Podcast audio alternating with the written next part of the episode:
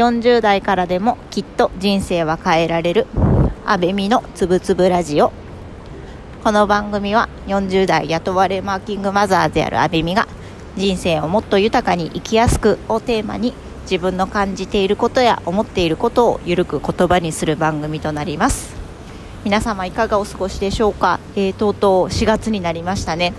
私はですね昨日あの娘2歳の娘の入園式がありましたので配信をお休みさせていただいてたんですけれども今日は通常通り会社に出社をしておりまして執務をしております。で娘がですね、えーと、前、この配信の中でもお話をしたかと思うんですけれどももともと認可外の保育園に、まあ、東京都内に住んでおりますのでなかなか大締めって本当にもう認可の保育園に入るのがすごく厳しくて3度目の正直で認可の保育園に受かってですねあの昨日から通っておるんですけれども昨日は、えーと入園式の後ですね2時間えーと、保育園の中で、えーと、保育士さんに見ていただいて、まあ、奈良市保育がてらですね見ていただいて、えーと、お昼過ぎから、あの、彼女を迎えに行ってですね、えー、と半日一緒に過ごしました。で例のごとくなんですけれども、まあ、すごく大泣きしましてなかなか新しい環境になれるっていうのは彼女にとってもすごく試練があってですねあの2歳となるとやっぱり自分の自我もありますしあの友人関係っていうのも少なからずありますのであの今まで一緒にいたあのお友達が同じ園にいないっていうこともあってですねすごくあの気持ち的に不安なところがたくさんあったと思うんですけれどもやっぱり彼女をこうやって新しい環境に、えっと、置いてですねあのある程度その慣れてもらうっていうことをすると私自身もですねすごく何というのかな身が引き締まる思いというか彼女のまあそういう交友関係を無理やり親の事情家庭の事情いろんな事情によってあの変えている事実があってですねそれに、えっと、沿うような形で彼女自身も今日も頑張って登園してるんですよね。なので私自身も彼女を預けてその働く意義この預けているこの数時間っていうのをより自分自身何のために働いているのかとか働く意味って何なんだろうとかやっぱり彼女にそうやってあのストレスを与えてまで自分がやっぱりやっぱりやりたいことを実現するのだからこの時間の使い方自身も彼女のためにもより意識をしてですね自分が本当にやりたいことっていうのを見つけながらあのうまくやっていかないといけないなというのを気を新たにした次第です4月になってね新学期になったり転職される方とかもね少なからずいらっしゃると思いますので皆さんあのまずは体とかね体調は無理されずですねあの自分のあのやりたいことをぜひ実現していけたらなというふうに私自身も思っています。で今日はですね、えーと、私の中でもすごく最近はっとあの思うこと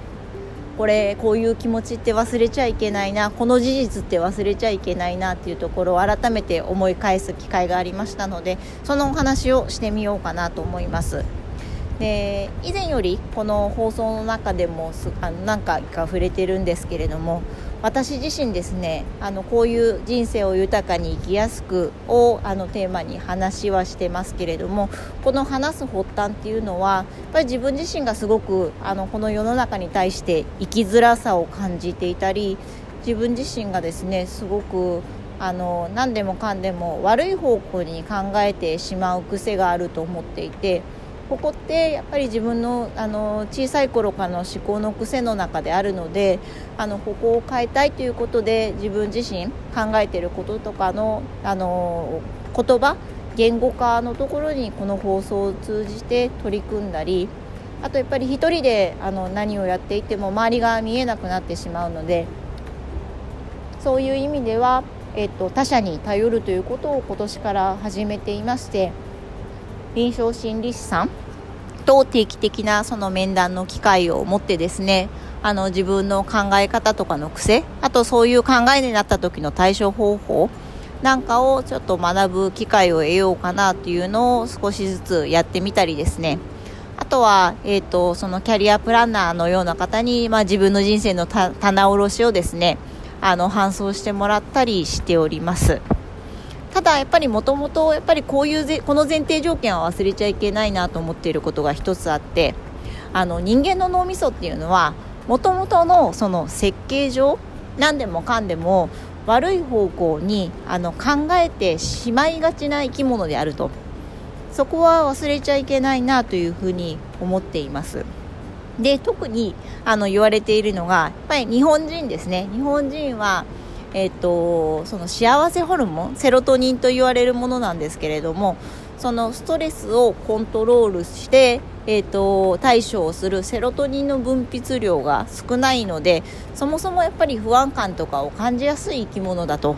いうふうに言われていてこれも確かにもうその通りだなと思っていてただやっぱり自分自身のその思考の癖だけにフォーカスをしてああ自分はダメなんだできてないんだもっと楽に考えられたらいいのにっていうふうに考えがちで、まあ、そこにフォーカスして対処するのは大事なんですけれどももともとちょっとそういう生き物だっていうところを前提条件として忘れずにあの自分自身の考え方とかをやっぱり俯瞰して見られ見れるような、あの立場として作っておかないとやっぱり何でもかんでも自責あのであの自分はダメだっていうふうにあの考えがちなのでちょっとそこはやっぱり気をつけた方がいいなというふうに思っています。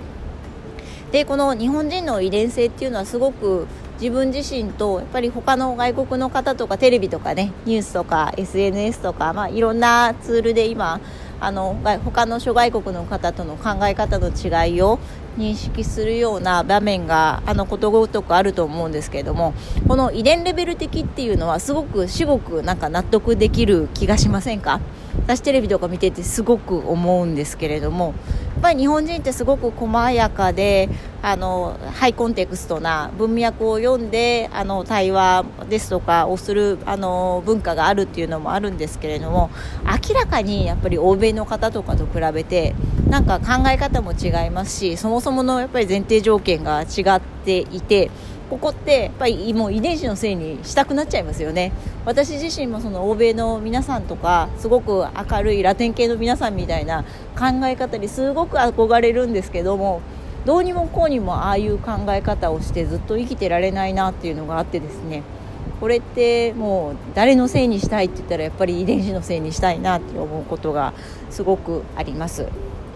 ただまあなかなかね自分が明日からもうマインドチェンジして180度違う考え方にするっていうのは難しいと思うんですけれどもそういう脳みその構造として自分自身がやっぱり自己防衛とか自分を守るために脳は働いて、えっと、いいことよりも悪いことを先に察知して自分のあの身を守るという意味でもすごくその何でもかんでも悪い方向に考えてしまうっていう脳みその構造っていうのもあの理解をしておくべきですしそういう前提がある中でじゃあ自分はどういうふうに考えるのかっていうのと何かあの悪い方向の思考に走りそうになった時もまあ脳みそってそういえばもともとそういう性質持ってるもんね。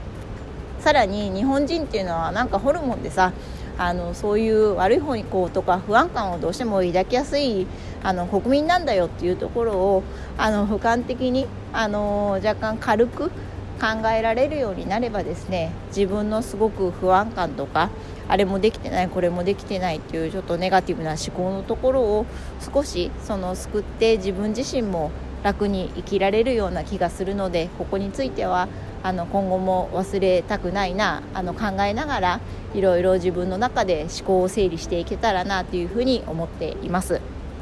で4月はですね皆さん本当にあの季節としてはすごく気持ちいい季節なんですけれども新しい環境にあの身を置かれて、えーとまあ、子供だけじゃなくて大人もあのいろんな意味でもストレスを感じられることがあのあるかと思いますのでどうか自分のお体を第一優先に考えてあの素敵な、えっと、一日一年を過ごしていけたらなというふうに思っています。ではまた次回。